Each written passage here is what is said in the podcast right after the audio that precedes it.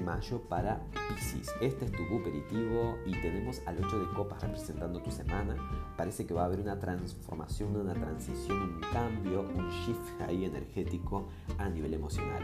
Tal vez algún asunto con alguna relación, tal vez algún apego, algo que te estaba ahí como teniendo como incompleto, incompleta, se termina de resolver. Parece que vas a ir en busca de lo que sí te completa, de lo que sí es mejor para ti. Una cosa es lo bueno y otra cosa es lo mejor. El 8 de copas me habla de dejar atrás algo que ya no te completa o no te llena, por más que sea bueno ese algo. Esto es, la verdad que es mm, digno de aplaudir, la verdad que te felicito si tomas esa postura porque hay que tener coraje y más que nada ser sincero con, con uno mismo, ¿no? Em, así que bueno, va por ahí. El consejo te lo da un arcano mayor, es el mago, que esta carta te recuerda, mira, que tenés los recursos, digamos, todo lo que tenés que tener para hacer magia para, para comenzar cosas nuevas y sobre todo un poquito en relación a lo que te contaba recién de las relaciones.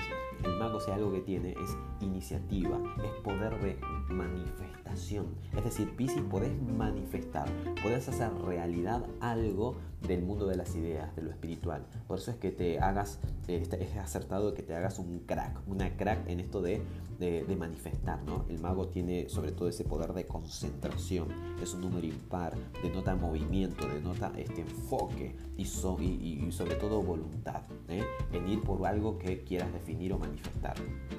Así que me, parece muy, muy movida esta semana, ¿eh? de mucha acción, de mucha determinación y asertividad. Espero que la aproveches, que así sea, que tengas excelente semana y hasta el próximo episodio. Chao, chao.